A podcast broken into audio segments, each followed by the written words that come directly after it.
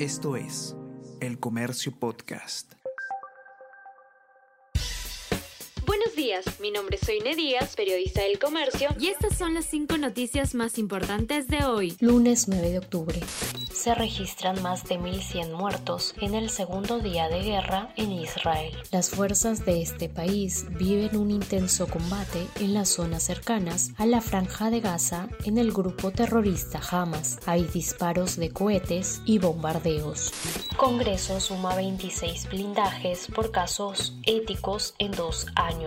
Si bien la Secretaría Técnica de la Comisión de Ética recomendó investigación o sanciones, los votos fueron en sentido contrario. La lista de denuncias archivadas es larga el impulso del consumo cada vez que juega la selección peruana. Las ventas de camisetas pueden crecer hasta cuatro veces. Entre 3.500 y 5.000 hinchas viajarán a Chile para alentar al cuadro nacional.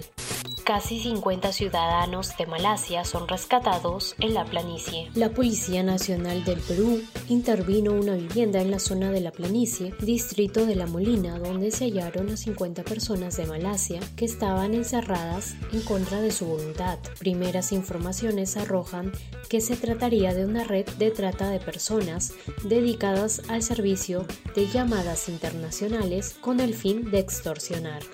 Barata asegura que no declarará en juicio contra Ollanta Humala. El ex directivo de Odebrecht en Perú, Jorge Barata, informó que no declarará en el juicio que se sigue contra el expresidente Ollanta Humala y su esposa Nadine Heredia, luego que la justicia peruana lo haya convocado para que declare presencialmente por este caso para este martes 10 de octubre. Esto es El Comercio Podcast.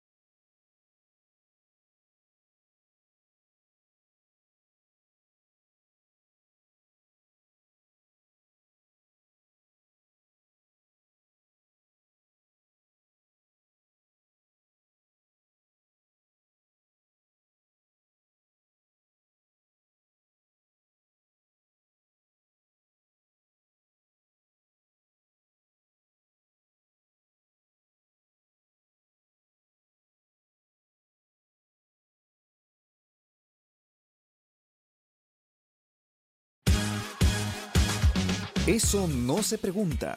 Podcast del comercio creado para cuestionar todo aquello que normalizamos en el pasado.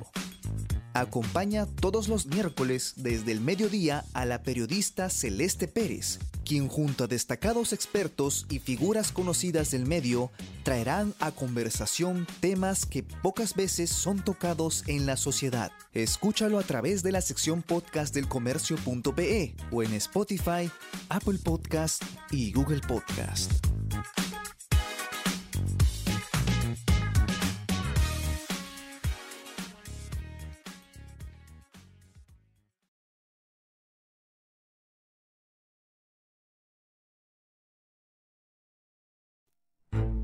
La historia le dará una nueva vida a historias sorprendentes y poco conocidas, atesoradas en el archivo histórico de El Comercio. Estrenamos capítulo todos los domingos a las 5 de la tarde en la web del Comercio y redes oficiales.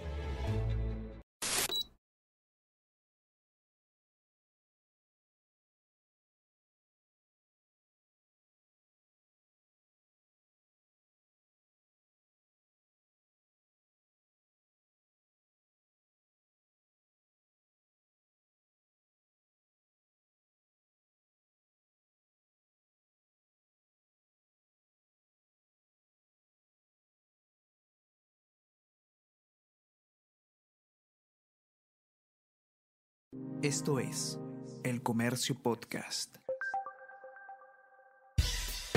Buenos días, mi nombre es Soine Díaz, periodista del comercio. Y estas son las cinco noticias más importantes de hoy. Lunes 5 de septiembre. Hoy, Jainer Alvarado debe responder en el Pleno por investigación. Según la Fiscalía, el titular del Ministerio de Transporte y Comunicaciones sería el lugarteniente de una presunta red criminal que encabezaría el jefe del Estado. El ministro está citado para las 3 de la tarde.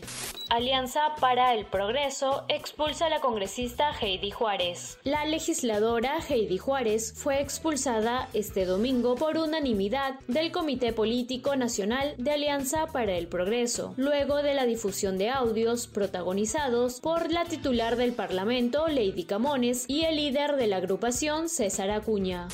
Por presiones contra equipo de Colchado, renuncian jefe y director de inteligencia. De acuerdo con fuentes, a ellos se les exigía crear una segunda división de búsqueda para quitarle el presupuesto y debilitar a la que lidera Colchado. Chilenos rechazan por abrumadora mayoría proyecto de constitución. El 61,86% dijo que no a la propuesta de Carta Magna redactada por una convención constituyente buscarían impulsar nuevo proceso. El presidente Boric sostuvo anoche que el pueblo de Chile ha hablado de forma fuerte y clara. La democracia sale más robusta. La U dio el golpe en Matute. Con 10 hombres y un estadio repleto en contra, Universitario ganó 2 a 0 a Alianza Lima en el clásico del fútbol peruano con goles de Rugel y Zúcar. Con este resultado, el cuadro estudiantil pasa a Alianza Lima por diferencia de goles y se ubica en la quinta posición del campeonato.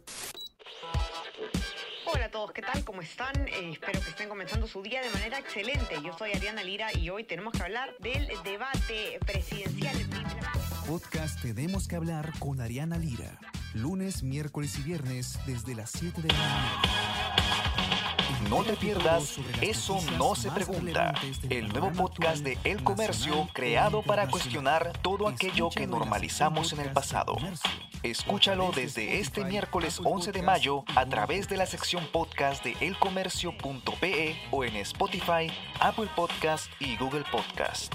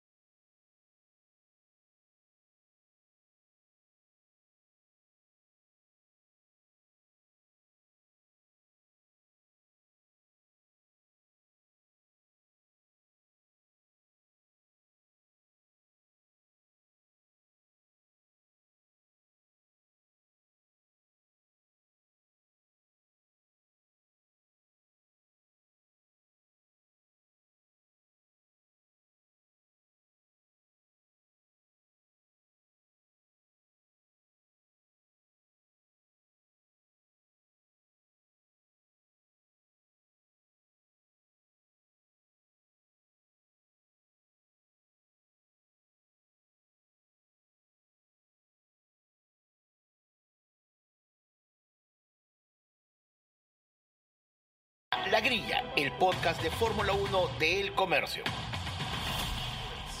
El Comercio Podcast. Hoy tenemos una agenda cargada.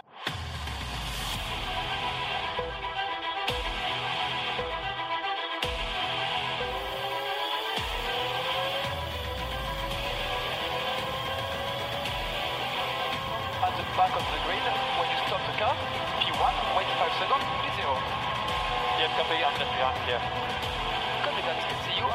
Guerra civil en el equipo Red Bull entre Max Verstappen y Checo Pérez, hoy vemos que todo estaba en nuestra cabeza y que en la pista el mexicano nunca tuvo reales posibilidades de complicar al bicampeón. Es normal que una categoría que se está volviendo cada vez más monotemática, con las victorias reiterativas de Max, esperando alguna novedad, nosotros los aficionados nos emocionemos cuando aparece alguien, un piloto, que al menos husmea con la posibilidad de romper el status quo. Siempre ilusiona pensar que ahora sí se acabó el paseo del líder consolidado. Nos pasó con Schumacher, nos pasó con Hamilton y es normal. Así es uno dice, no me puedo levantar tan temprano a ver Fórmula 1 y siempre ver el mismo final. Es como leer un libro que sabemos que siempre terminará igual. Por eso tal vez cuando aparece un retador nos ilusionamos más de la cuenta esperando que va a poder hacer algo más allá de lo que sus posibilidades dan. Es como ver superhéroes en cualquier mortal y eso tal vez nos pasó con Checo Pérez en las primeras carreras. En la lógica de todos, todos sabemos que Red Bull es el auto más rápido de la grilla. Y por eso solamente entendemos que un auto morado podrá vencer a otro auto morado. Viendo cómo está el rendimiento de los rivales, decimos, bueno, si no es Red Bull, ¿quién? Entonces, con un fin de semana que venía condimentado con toda la previa del año pasado, donde Checo tuvo palabras muy fuertes con Max por no apoyarlo en conseguir el subcampeonato, todo hacía indicar que este año empezaba con una guerra civil. Dos autos muy parejos, dos pilotos que en nuestras mentes podían disputar, hacían creer que íbamos a tener una batalla abierta en el circuito. Ahora, en las primeras fechas de la temporada, Verstappen ganó Bahrein y Australia y Checo ganó Arabia Saudita y Azerbaiyán. Y la tabla más o menos que estaba apretada. Había espacio para el drama. Luego vendría Miami con el 1-2 para el equipo y todos comenzamos en creer que en verdad había un combate. La gran pregunta era a quién iba a priorizar Red Bull. Red Bull históricamente habría priorizado a Verstappen porque tenía las posibilidades de ser el campeón. Esto hacía que el equipo más o menos generalmente dé las órdenes a favor de ellos. Prioridad en las detenciones, prioridad en las estrategias y era más o menos entendible. Querían el bicampeonato y Max estaba adelante. Sin embargo, con lo apretada que venía el campeonato, todo el mundo decía, aguanta Fanta, esto va a ser un poquito más complicado y no podrán mover tan rápido las decisiones. Sin embargo, ha bastado un par de malas actuaciones de Pérez para que todo vuelva a su lugar. Solamente tuvimos que ver la inédita actuación en Montecarlo de Pérez y la desastrosa clasificación de España para que el status quo se establezca con naturalidad en el equipo Red Bull. Así, hoy día Verstappen ha vuelto a ser la primera butaca y Checo la segunda. El famoso, triste y reconocido ministro de Defensa. Lo que es claro es que Checo este año no va a estar tan dispuesto a jugar a favor de Verstappen y la relación, por más que digan ante las cámaras que está resuelta, queden claro que hay una fuerte y seria competitividad, competitividad entre ambos. Ahora, de quien esperábamos un poco más también en la reciente carrera de Montmeló fue de Alonso, que corría de local y estaba en ascenso. Tenía un auto que parecía competitivo y veíamos al asturiano cada vez con más ganas de protagonizar y conseguir su ansiada victoria.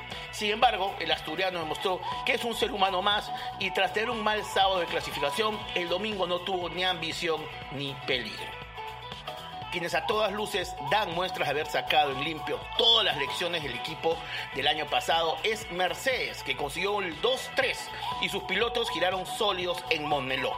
El equipo trabajó el suelo del monoplaza con la intención de mejorar el problema de rebote que los ha venido fastidiando desde el año pasado. Ya en Miami el auto no era un canguro, dejaba de rebotar tanto. Y ahora en Montmeló demostró que está en condiciones ya de poder pelear un poco más y de ver la aerodinámica sin miedo. Para esto han tenido que mejorar los pontones, la suspensión delantera, la suspensión trasera, los brazos externos de la suspensión se han reubicado para generar más aerodinámica, se arregló la paleta, los canards han hecho un restyling total con la intención que el auto no rebote tanto. Incluso la paleta que cuelga debajo del carenado se ha reducido en la altura, lo que ha aumentado un poco la longitud y también se ha realizado un par de ranuras en forma de pluma en la mitad inferior para mejorar el flujo de aire que entra en el pontón. Esto hace que el auto esté más tirado al suelo, haya menos rebote y que ya no sea un auto tan trotón. Entonces queda claro que lo de Mercedes no es casualidad, sino consecuencia. Así que atención con Mercedes y con las siguientes carreras que se vienen. Ahora, ¿Cómo llegan los pilotos a Canadá? Bueno, físicamente descansados, han tenido un fin de semana sin carreras y con un, con un Verstappen como líder indiscutible del campeonato. Tras siete fechas tiene 53 puntos de ventaja sobre Checo Pérez que cada fecha se aleja más y más y más. Max viene teniendo una temporada escalofriante, 5 victorias de 7 posibles, es decir, 71% de efectividad en puntos, podios en todas las carreras, 4 pole positions, 3 vueltas rápidas de 7 probables. Es más, su posición media en carrera es de 1.3 y es, escúchenlo bien, el piloto con más kilómetros recorridos en el año. Lo de Verstappen es inobjetable. Está ganando por tanda y todo es indicar que camina rumbo a su tricampeonato. Suscríbete gratis con un solo clic a todos los newsletters de El Comercio y recibe cada día las noticias más importantes en tu correo electrónico. Mantente al día de los últimos sucesos de El Perú y el mundo con contenido exclusivo y elige los temas que quieres recibir, según tu interés. Encuentra una gran variedad de opciones en elcomercio.pe slash newsletters.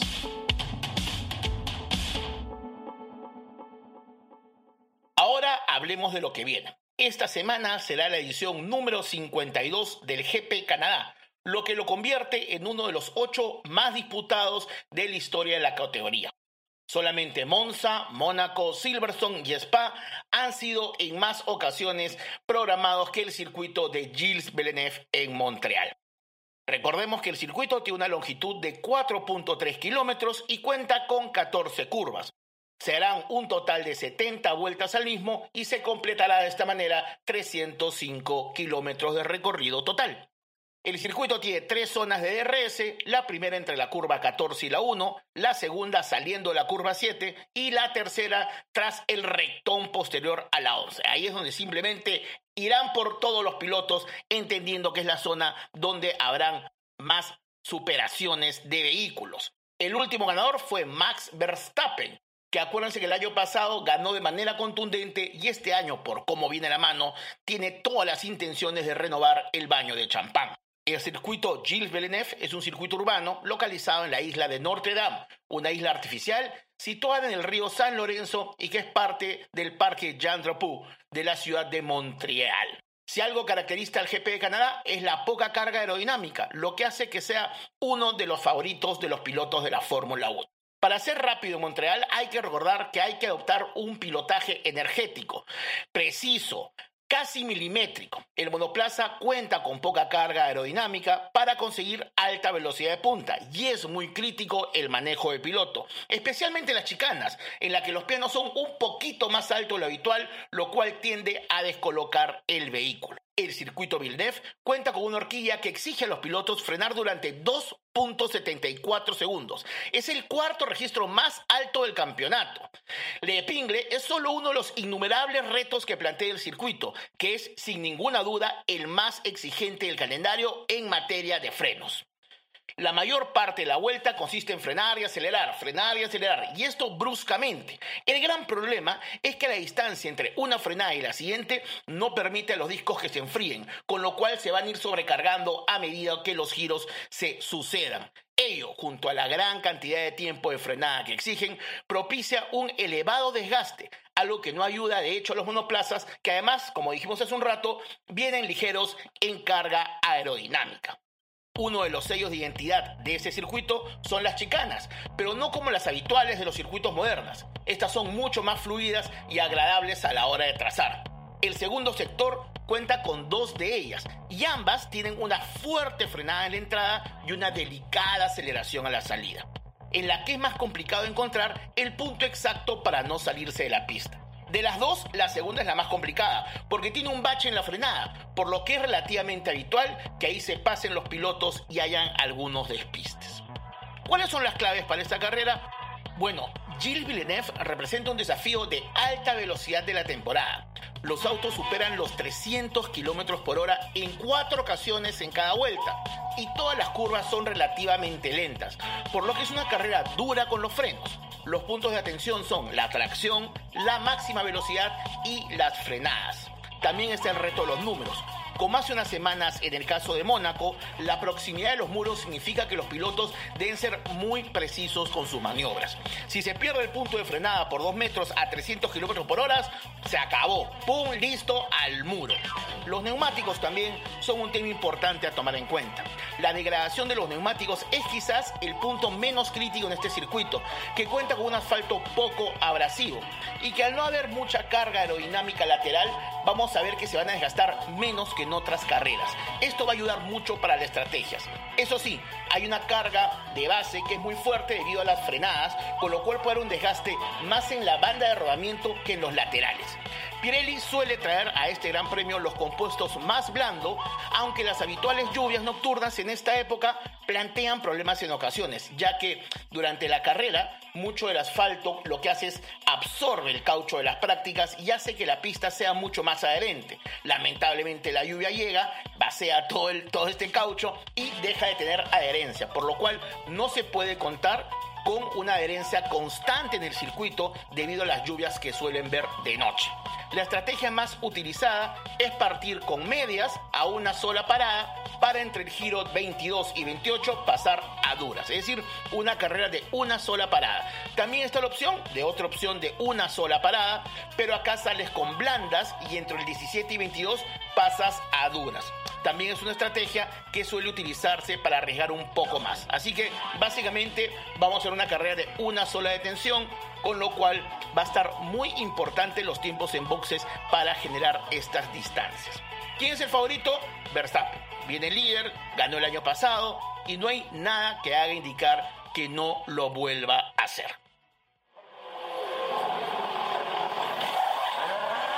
Vocabulario F1 cada semana estaremos desarrollando un criterio de dominación, alguna duda, algún término, alguna palabra clave de Fórmula 1 para aquellos aficionados que recién se están sumando al deporte. Hoy hablaremos de cómo se eligen los neumáticos para cada carrera. Es importante entender que cada carrera, cada circuito tiene una pista de diferentes condiciones. Algunas son más abrasivas, otras menos abrasivas, algunas tienen más temperatura, otras menos temperatura y además los pilotos por su manera de manejo tienden a tener manejos con más estrés, menos estrés, más derrape, menos derrape y esto es importante a la hora de elegir los cauchos para la competencia. Parece importante entender que cada equipo tiene para cada fin de semana hasta 12 juegos de neumáticos diferentes y los equipos de la mezcla que quieran. Es decir, se eligen llantas más suaves, medias o duras. Vamos a ver habitualmente en las carreras tres tipos de llantas que más destacan por los colores que tienen. Las rojas son las llantas blandas, que son las más rápidas y consiguen la temperatura esperada en menos tiempo. Es decir, logran, digamos, de manera inmediata dar resultados. El problema es que se gastan más rápido. Por lo cual, si corres solamente con blandas, tendrás que detenerte más veces porque pasado una cantidad de, giros donde la llanta te retira como tú quieres, termina desgastándose y genera menos adherencia, con lo cual el auto comienza a tener problemas. Luego tenemos las amarillas, que son las medias. Gradación y rendimiento se coloca entre el blando y el duro. Estas permiten recorrer largas distancias a un ritmo moderado. Y por último tenemos las blancas o duras. Estas son las que más aguantan y menos se degradan. Pero el problema es que se va a tomar más tiempo en generar la adherencia esperada para poder tener un ritmo de competencia similar a las blancas. Va a haber mucho cómo uno elige las llantas dependiendo de la posición que parte, de qué es la intención que tiene, de la orden de equipo o de los tiempos que está